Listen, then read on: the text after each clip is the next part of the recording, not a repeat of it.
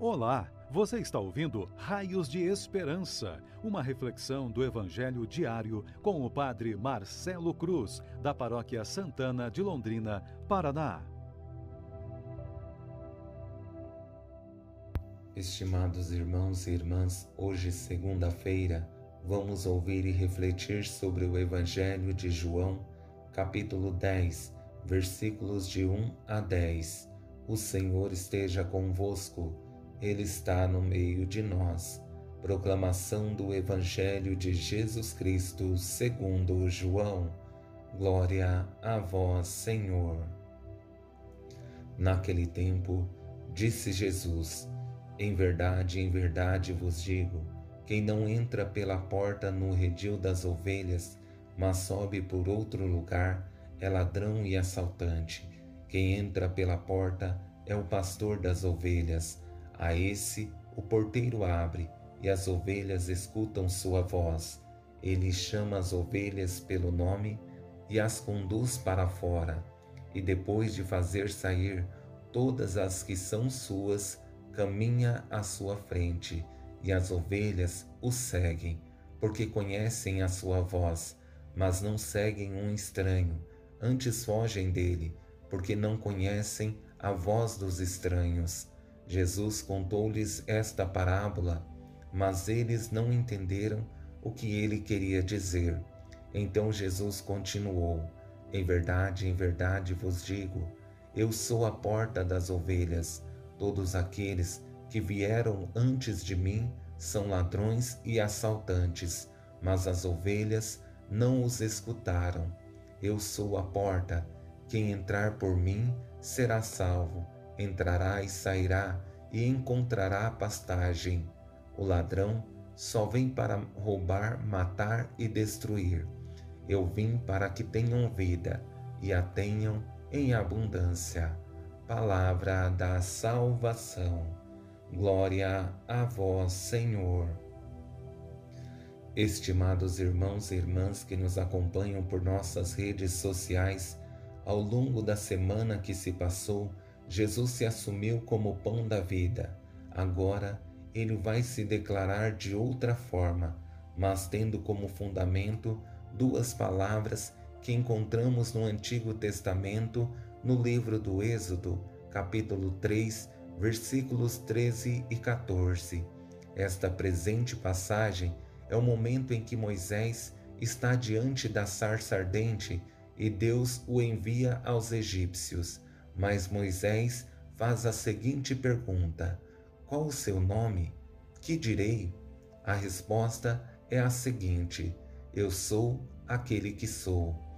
Este mesmo eu sou, que se revelou no Antigo Testamento, está se revelando no presente Evangelho que acabamos de ouvir, mas dessa vez se declarando como porta das ovelhas, para que todos que entrarem por ele alcancem a salvação. Com essa porta, que é Jesus, sabemos que a salvação é garantida, mas é preciso que tenhamos a coragem de passar por ela. Mas ao olhar para o discurso, quero trazer para a nossa reflexão três definições de Jesus sobre o pastor, uma definição sobre o estranho e uma definição sobre o ladrão. Na primeira definição, quem entra pela porta é o pastor das ovelhas, porque ele não é estranho nem assaltante, é alguém que é conhecido por todos, por ser alguém que vai ao redil sempre, por dois motivos. Primeiro, por precisar estar próximo de suas ovelhas. Segundo, porque é característica do pastor o cuidado, precisa levá-las e dar alimento em pastagens melhores. Na segunda, é aquele que as ovelhas escutam a voz, ele as chama as ovelhas pelo nome e as conduz para fora. Usando uma expressão talvez forçada, é aquele que tem proximidade, ou seja, intimidade no cuidado com o seu rebanho. Por isso, as chama pelo nome, conhece todas e elas também o conhecem. Ele as conduz para fora porque existe confiança no pastor. Assim também é Deus conosco. Nos conhece, sabe nosso nome, somos amados por Ele. Mas em alguns momentos nos tornamos rebeldes e tapamos os nossos ouvidos e não escutamos a Sua voz. Na terceira definição de pastor, é a mais bela, é aquele que caminha à sua frente. As ovelhas o seguem, porque conhecem a sua voz.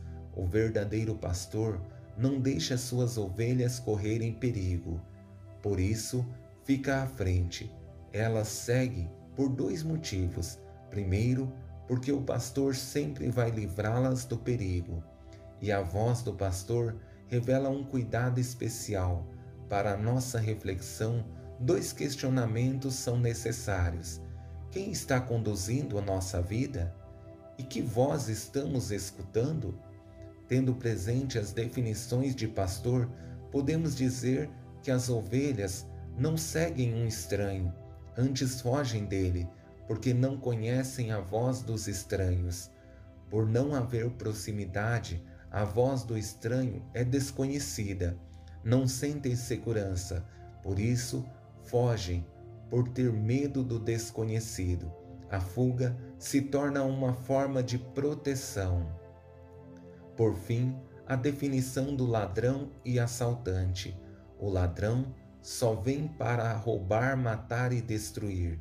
Muitas vezes, as coisas que estão no mundo estão nos tirando da graça de Deus e não percebemos. Muitas vezes aparece de forma sutil e pouco a pouco estamos perdendo a graça divina. Temos a ilusão de que aquilo que nos prejudica é ruim, mas em alguns momentos aparece como algo bom que nos distancia da graça de Deus.